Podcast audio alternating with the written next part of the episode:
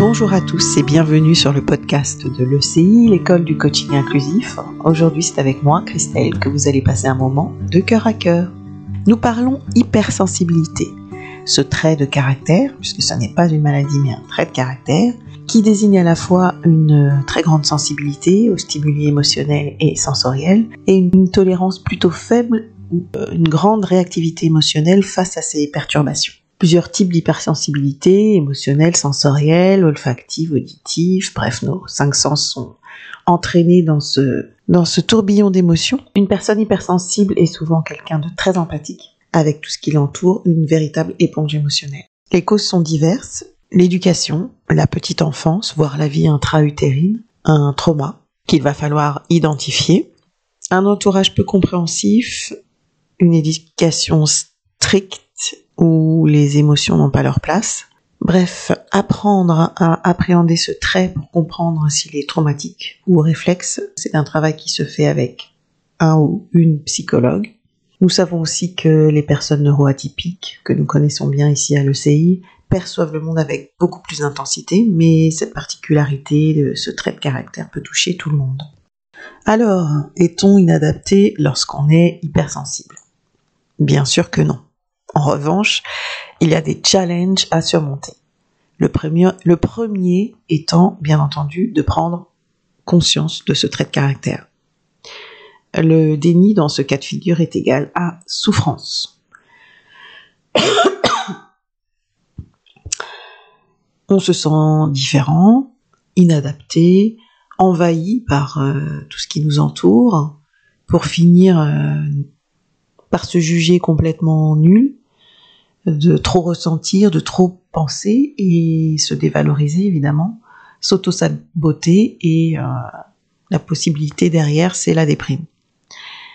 C'est extrêmement difficile en fait de se protéger quand on ignore ces symptômes. Alors à vous, chers auditeurs, qui vous interrogez peut-être sur votre sensibilité, je vous invite à avoir une petite réflexion autour des questionnements suivants, si cela vous chante ou vous intéresse bien évidemment. Pensez à une situation de tristesse, de colère, voire de rage depuis l'enfance qui vous ont fortement marqué, auquel vous pensez encore aujourd'hui pour certaines. Une situation de stress subi peut mener à être hyper conscient de son environnement parce que cet environnement a représenté à un moment donné un danger.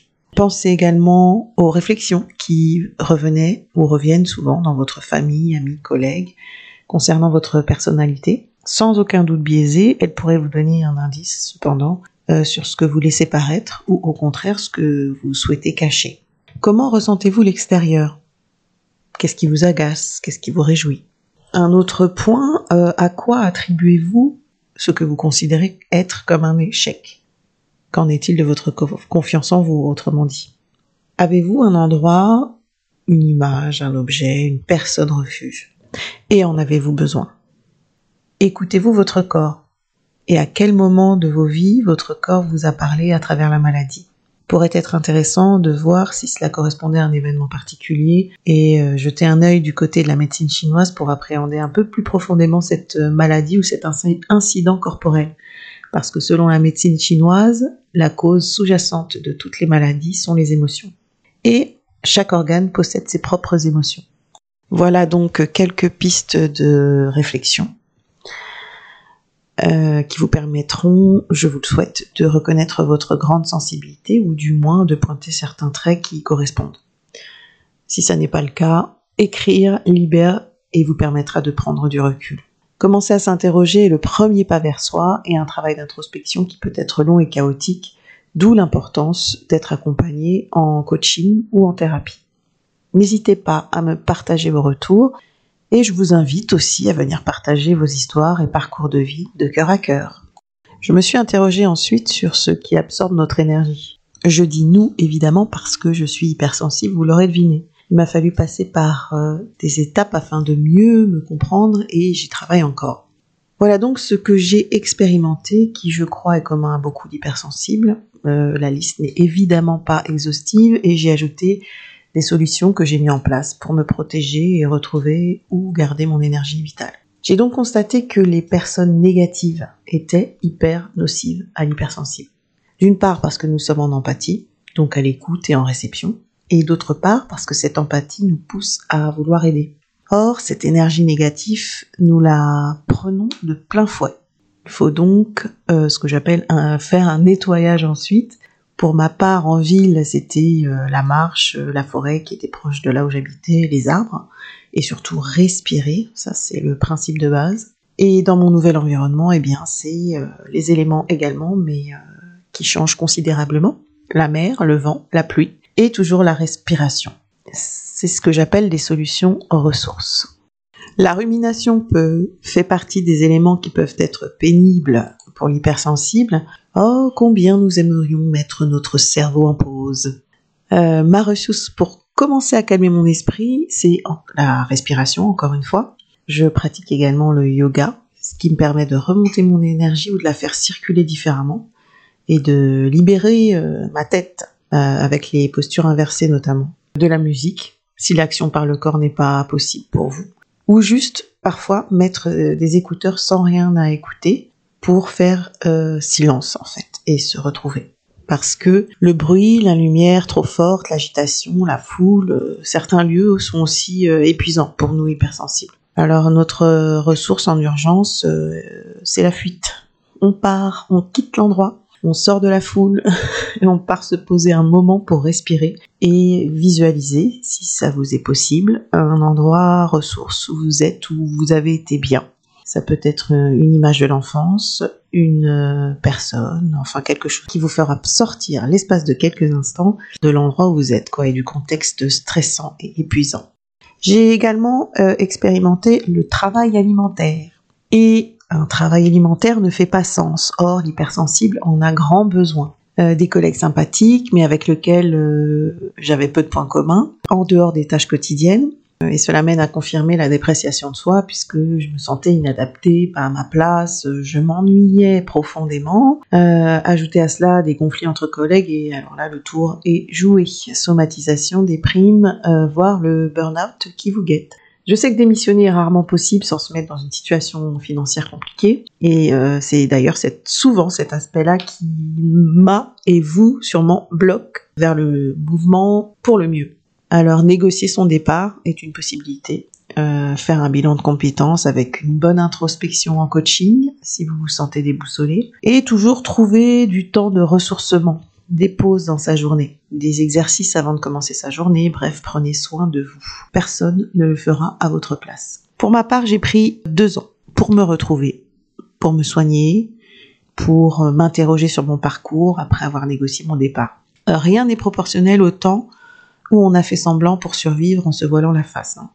C'était le temps dont j'avais besoin pour mieux me comprendre, me calmer, construire un projet professionnel, euh, réintroduire des activités artistiques desquelles je m'étais éloignée pour la survie de mon intuition et de mon imagination. Faire la paix avec euh, mes choix, prendre soin de moi et de mes enfants, mieux me comprendre, comprendre mes besoins, les leurs aussi. Quand on a la tête dans le guidon, comme on dit, on a du mal à voir ce qui se passe autour de nous et se projeter ensemble et pour mener à bien notre installation dans un lieu ressource dans ressources, j'entends ce qui améliore les moyens dont quelqu'un dispose et les possibilités. Améliore, moyens, possibilités.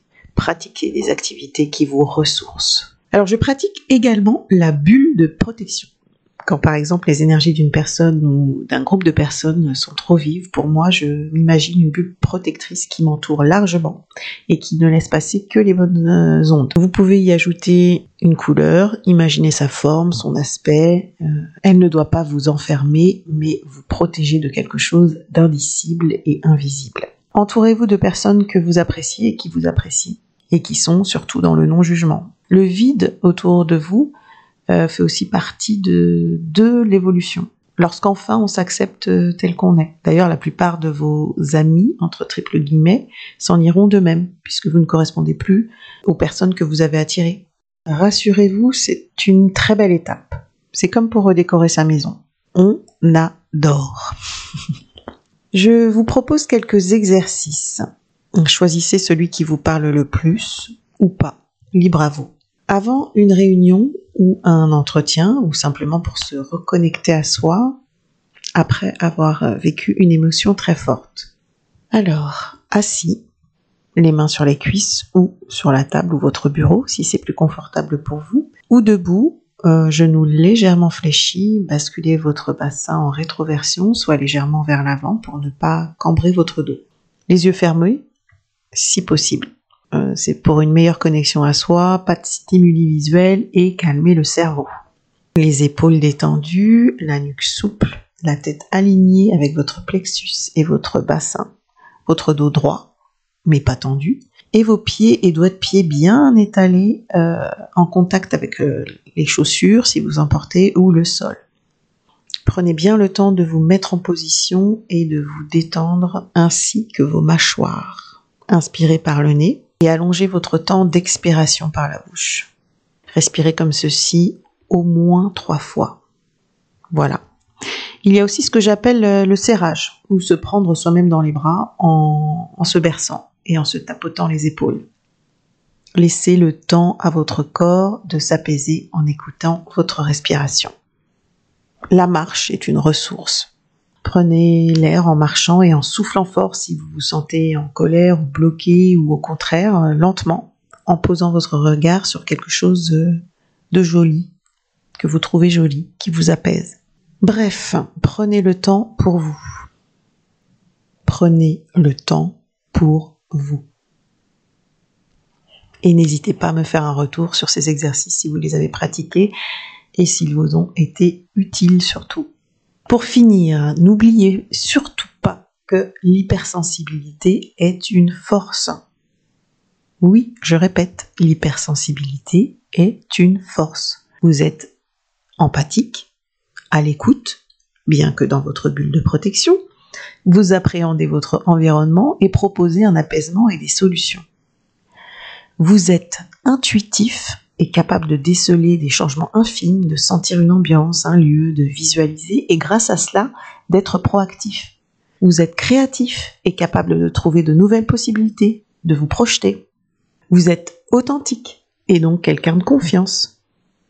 Vous êtes curieux une source de motivation pour ouvrir le champ des possibles pour vos collègues, vos amis, votre famille. Ne vous laissez pas enfermer dans une case, soyez ouvert à vos ressentis, continuez à rêver et focalisez-vous sur vos forces. Focalisez-vous sur vos forces. Voilà. Je suis Christelle. N'hésitez pas à aller écouter les autres voix de l'ECI. Patricia avec Amalgame, Marianne avec Aime-toi Claudia avec l'Odyssée intérieure et Stéphanie avec l'écologie de soi. Je vous dis à très bientôt.